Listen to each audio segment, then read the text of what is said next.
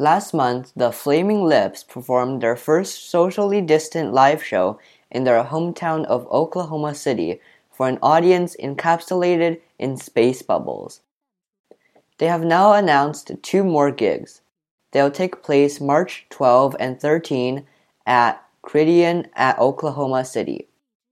According to a press release, local health and safety standards will be strictly observed for this full production live lips event.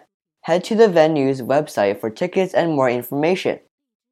Wayne Coyne has long performed in a space bubble during concerts. Prior to the live debut of their COVID safe setup, the Flaming Lips revealed their bubbled audience technique during a performance on The Late Show with Stephen Colbert and in videos for Brother Eye and Assassins of Youth from their 2020 album American Head. That's all for today. Bye.